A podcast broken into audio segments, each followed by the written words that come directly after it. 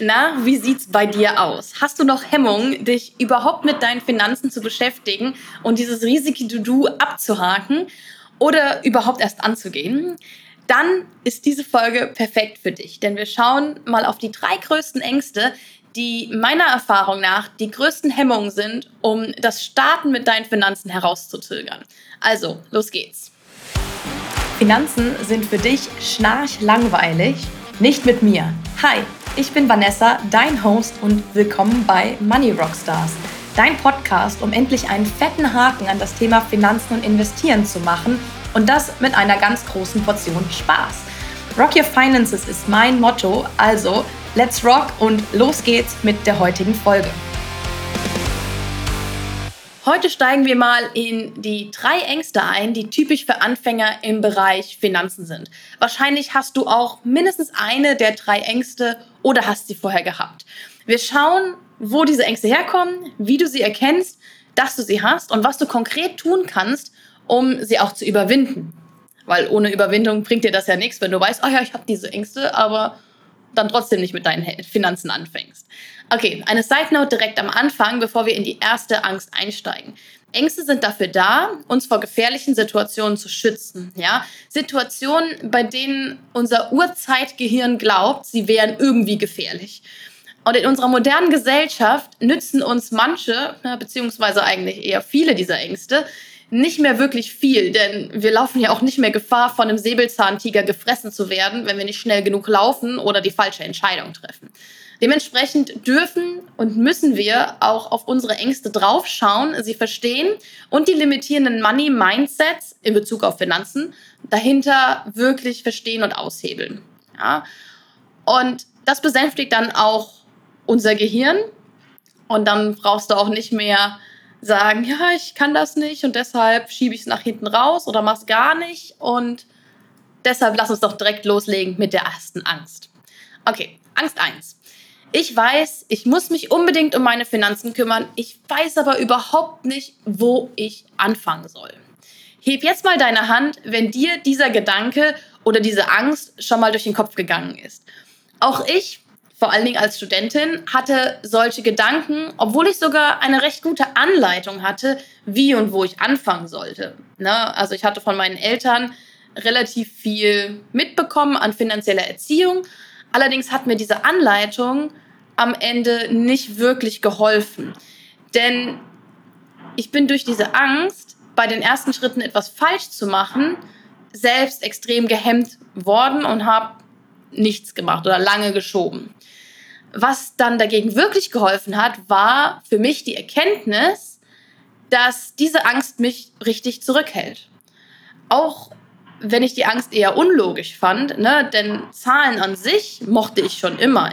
I'm a numbers girl. Ja, ich habe schon immer gerne mit Zahlen romantiert. Ich habe ja auch nicht umsonst dann angefangen, ja, Chemie zu studieren oder ich habe es ja auch fertig studiert, so ist nicht. Aber den analytischen Teil fand ich immer super und habe dann auch, als ich mein Wirtschaftsstudium gemacht habe, mich auf Statistik mit spezialisiert oder es hieß dann Finance and Economics, der Schwerpunkt, aber meine Bachelorarbeit habe ich zum Beispiel in Statistik geschrieben, weil Zahlen. Und Zahlen lügen dich nicht an, ja. Und die Angst kann dann aber auch sehr, sehr tief sitzen. Also bei mir hat sie lange sehr tief gesessen, beziehungsweise ich habe sie nicht in Verbindung wirklich zu Finanzen gebracht, weil ich dachte irgendwie, ja, ich muss das doch können, weil ich bin gut mit Zahlen. Aber so richtig hat das dann ja doch nicht geklappt. Und diese Angst kann bei dir halt auch sehr tief sitzen.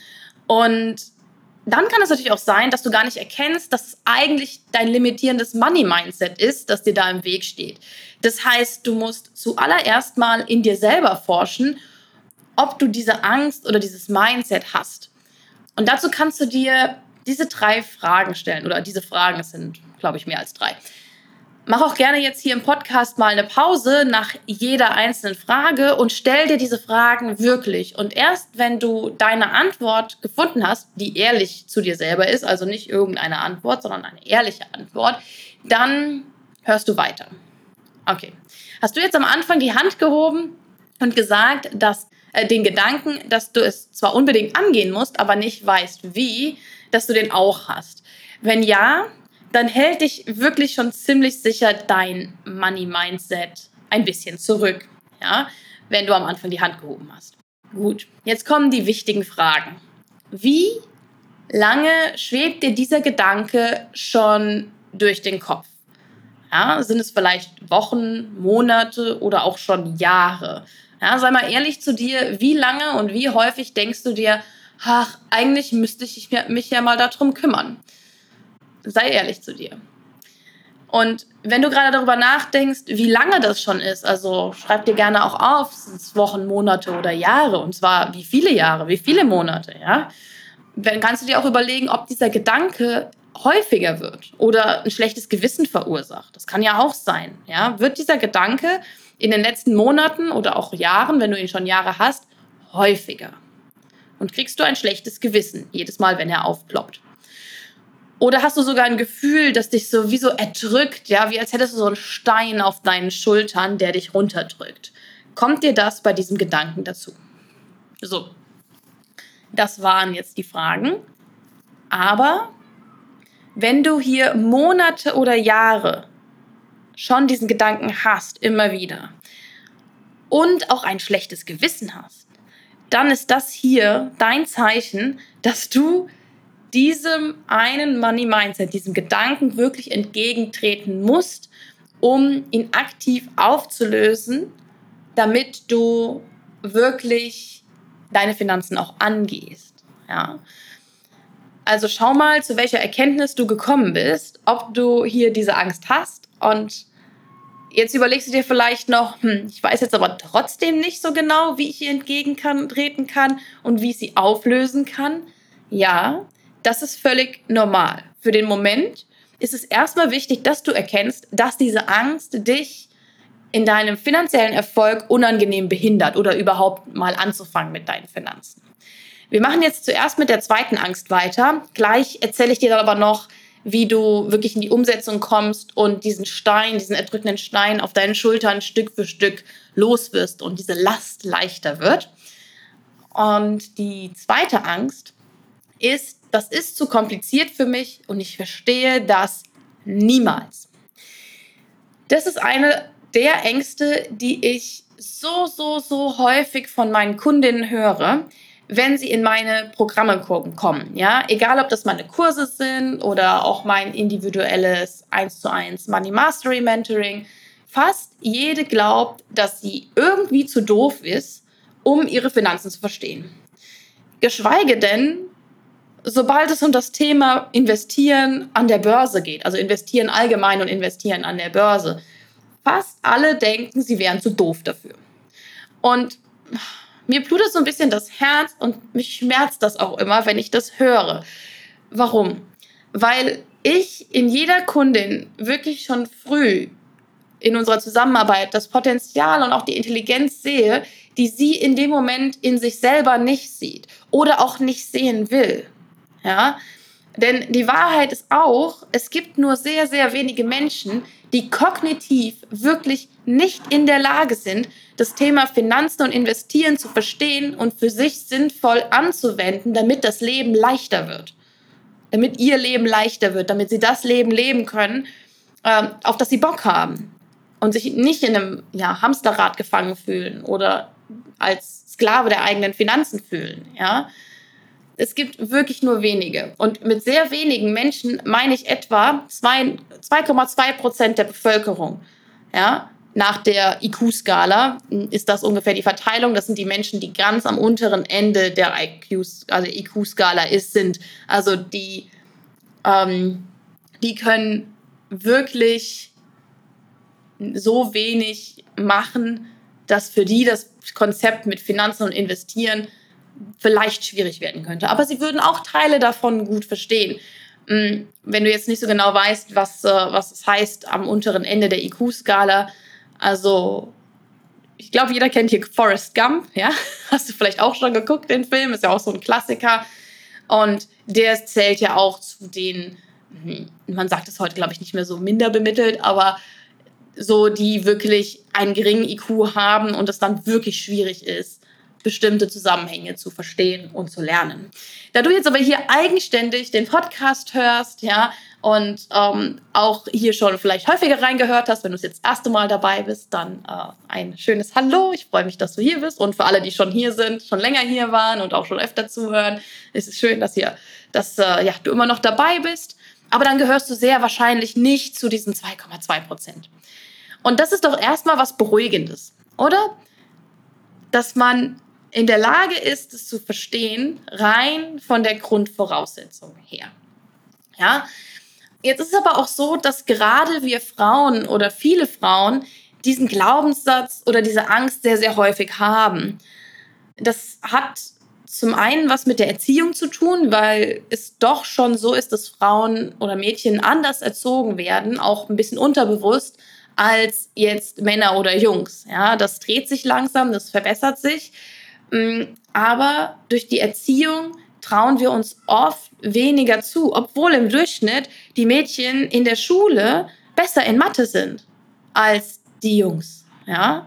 Manche Sachen sind zum Beispiel auch ein bisschen evolutionär bedingt, weil Männer gehen öfter Risiken ein oder gehen stärkere, größere Risiken ein, während Frauen häufiger Sicherheitspuffer auf ja, brauchen, was natürlich auch wieder was Historisches ist, ne? wenn wir mit dem Säbelzahntiger sind. Männer müssen schnell und vielleicht auch risikoreichere Entscheidungen treffen, weil ob dich das Mammut jetzt überrennt oder der Säbelzahntiger du jagst, äh, dich jagt oder du den Säbelzahntiger jagst mit deinen anderen Leuten, ja, mit deinen anderen Männern, das kann schon mal den Unterschied zwischen Leben und Tod machen. Und da muss man manchmal risikoreichere Entscheidungen treffen. Und für Frauen war es natürlich früher evolutionär mit dem klar, klar, mit, klar mit dem Sammeln ne, und auf die Höhle in Anführungsstrichen aufpassen schon viele Dinge, da brauchst du nicht so viel Risiko, weil im Zweifel gehst du in die Höhle. Ja, was dann, wenn man es rein evolutionär betrachtet. Deshalb ist es häufiger so, dass du sehr mehr Männer sehen wirst, die risikoreich ähm, auftreten, bei investieren, beim allem und auch eher mal Sachen ausprobieren, die dann auch öfter mal schief gehen als Frauen. So, deshalb machen Frauen natürlich auch weniger dumme Dinge. Das heißt, wir sind auch häufig die besseren Investorinnen. Ja, im Schnitt ein Prozent besser. Das ergeben ähm, Statistiken. Und ein Prozent ist viel. Ja, ein Prozent mehr oder weniger, das ist über mit Zinseszins, ist das unglaublich viel Geld, dass wir mehr verdienen, ohne nur weil wir ein bisschen weniger ja, risikobereit sind an manchen Stellen. Wenn wir natürlich gar nicht anfangen oder denken, es ist zu kompliziert für uns, dann bringen uns diese 1% auch nichts, weil wenn wir nicht anfangen, dann haben wir diese 1% nicht. Ja? das soll jetzt auch gar nicht irgendwie Männerbashing sein, ne? Also, dass jetzt irgendwie Männer, dadurch, dass sie risikoreicher sind, irgendwie dümmer sich verhalten oder so. Nein. Das ist einfach ein Beispiel für unterschiedliche Risikobereitschaften, unabhängig davon, ob dieses besondere Risiko, ob das spezifische Risiko intelligent oder dumm ist, also smart oder dumm. So, wo kommt jetzt die Angst her, dass du glaubst, Finanzen sind zu kompliziert für dich? Da habe ich zuerst eine Gegenfrage für dich. Warst du früher gut in Mathe? Und wenn deine intuitive Antwort jetzt Nein ist, dann ist das hier schon deine Antwort. Voila, da liegt der Grund für den falschen Glauben. Weil da steckt so viel drin. Wir glauben immer noch, äh, irgendwas, was mit Zahlen zu tun hat und Finanzen ist ja irgendwie doch nah an Mathe. Und wir glauben halt immer noch, oder viele glauben immer noch, dass du nur dann gut mit deinen Finanzen umgehen kannst und gute Entscheidungen treffen kannst, wenn du in der Schule gut in Mathe warst. Spoiler Alert, du brauchst gar keine wirklichen Mathekenntnisse. Also die einzigen Dinge, die du brauchst, sind die Grundrechenarten. Also das, was du wirklich in der Grundschule in den ersten zwei oder drei Klassen lernst. Ja? Multiplikation, Addition, vielleicht noch ein bisschen Subtraktion und ein bisschen Teilen ja, Division. Okay. Und selbst da kannst du dir bei den meisten Sachen einfach Unterstützung von Rechnern holen. Entweder Online-Rechner oder der klassische Taschenrechner, den wir ja mittlerweile sowieso alle immer dabei haben in Form unseres Handys. Und wenn du jetzt immer noch glaubst, dass Finanzen zu kompliziert für dich sind, dann ist es noch ein super, super wichtiger Punkt, dass du alles peu à peu lernen kannst und in kleinen Schritten in die richtige Richtung gehst ja, und auch die Schritte in der richtigen Reihenfolge gehst. Weil alle meine Kundinnen haben sehr, sehr schnell verstanden, dass es ganz und gar nicht kompliziert ist, wenn man es eben in der richtigen Reihenfolge macht und nicht alles auf einmal lernt. Und du natürlich auch nur das lernst, was wirklich wichtig ist. Weil ganz ehrlich, 90 bis 95 Prozent der Infos, die du da draußen findest, im World Wide Web und was auch immer, ja, sind vollkommen unrelevant. Für dich, für mich, für jede Privatperson. Die meisten Sachen sind für die meisten institutionellen Anleger noch nicht mal unbedingt relevant, weil es nur ganz spezielle Bereiche sind, wo das dann reinspielt.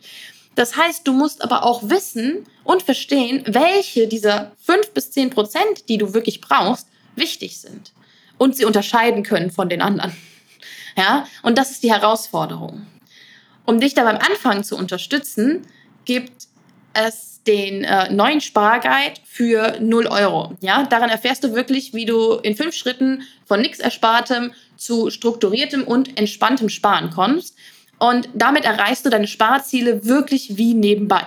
Ja, Teil dieser Schritte ist es auch, dass du deine Sparbeträge auf ja, eine solide Basis stellst. Ja, das heißt, du gehst nicht mit irgendwelchen Sparzielen hin, die dir aus den Fingern saugst, die überhaupt nicht zu deinen Möglichkeiten passen. Nein, in den fünf Schritten stellst du deine Sparziele so auf, dass sie zu dir und deinem Leben passen und zu deinen Möglichkeiten, die du jetzt aktuell hast. Ja, daran zu arbeiten, dass du zum Beispiel mehr sparen kannst, das kannst du dann im nächsten Schritt nach dem Sparguide. Und ja, dieser Guide kostet dich nichts, der kostet, oder beziehungsweise nur deine E-Mail-Adresse, damit ich dir den Sparguide dann auch zusenden darf. Und du findest ihn unter vanessabause.de slash Sparguide. Äh, und den Link findest du aber auch in der Folgenbeschreibung. Also kannst du jetzt kurz Pause machen und dir direkt den Sparguide runterladen. Dauert nur eine Minute und dann ähm, kommt der Rest automatisch. Du musst deine E-Mail nochmal bestätigen, wegen, weil wir in Europa das Double Opt-in-Verfahren haben, ne, dass du dir eine E-Mail nochmal bestätigen musst. Und dann kannst du auch sofort nach der Folge dann loslegen. Gut. Angst 3. Mit meinem Gehalt schaffe ich es niemals, meine großen Ziele zu erreichen. Das spielt so ein bisschen rein, was ich gerade zu dem Sparguide erzählt habe, ja, ähm, dass das der nächste Schritt ist, wenn du überhaupt schon mal angefangen hast und zu sparen. Und es ist aber eine sehr weit verbreitete Angst zu denken, ach, ich schaffe meine Ziele eh nicht, weil ich zu wenig verdiene. Aber mit dieser Angst denkst du eigentlich schon den fünften Schritt vor dem ersten oder den zehnten Schritt vor dem ersten eigentlich. Und ich lehne mich mal sehr weit aus dem Fenster. Ja? Egal wie klein dein Gehalt ist, ist ja auch immerhin mindestens Mindestlohn, oder? Ja, du kannst viel mehr herausholen aus deinem jetzigen Gehalt, als du es jetzt gerade glaubst. Und zwar ohne zu verzichten. Ganz wichtig. Was meine ich jetzt damit? Jeder hat genug Posten in seinen Ausgaben, also in dem, was du jeden Monat ausgibst, die du entweder gar nicht brauchst oder nicht nutzt, aber bezahlt werden. Klassisch sind das zum Beispiel irgendwelche Abos oder Mitgliedschaften. Oft passiert das dann auch so, dass deine Abbuchung ist und dir denkst, hä, was ist denn das jetzt schon wieder? Wo sind da jetzt die 100 Euro für weggegangen? Hä? Und dann guckst du nach und stellst fest, ach ja, das ist ein Abo, das ich mal irgendwann abgeschlossen habe. Hast ja schon wieder vergessen, dass, das, dass ich das ja gar nicht mehr nutze und es eigentlich hätte abbestellen sollen. Ja?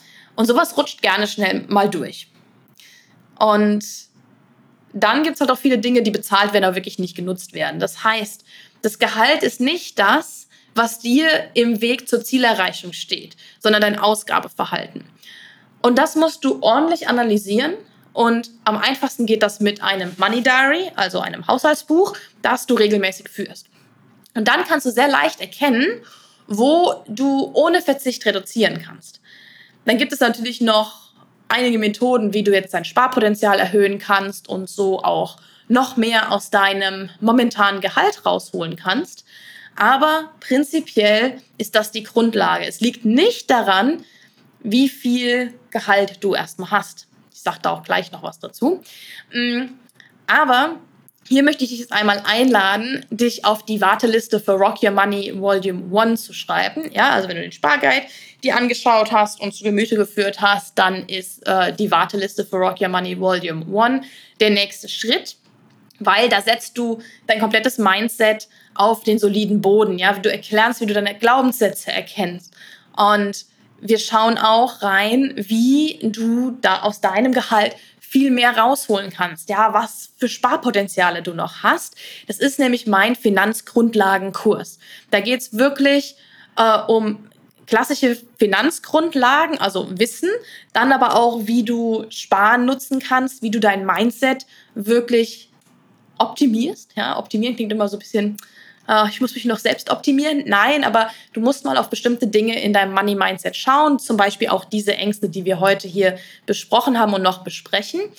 Und Rock Your Money öffnet sehr, sehr bald wieder seine Türen. Ähm, wenn du das hier hörst, Ende des Monats, also Ende Oktober, öffnet Rock Your Money Volume 1 für dich wieder die Türen. Und da gibt es Basiswissen an Finanzwissen. Ja, wir bestimmen deinen Status quo. Das ist mehr als nur dein Money Diary. Wir, wir sparen und zwar nicht nur mh, mm, wie im Sparguide, sondern das geht alles ein gutes Stück tiefer. Das braucht es auch, ja, weil es gibt sehr viele kleinere Dinge, die du noch mit beachten kannst, die aber einen riesen Effekt haben, die sich aber nicht in so ein PDF oder hier so eine Podcast-Folge reinpacken lassen.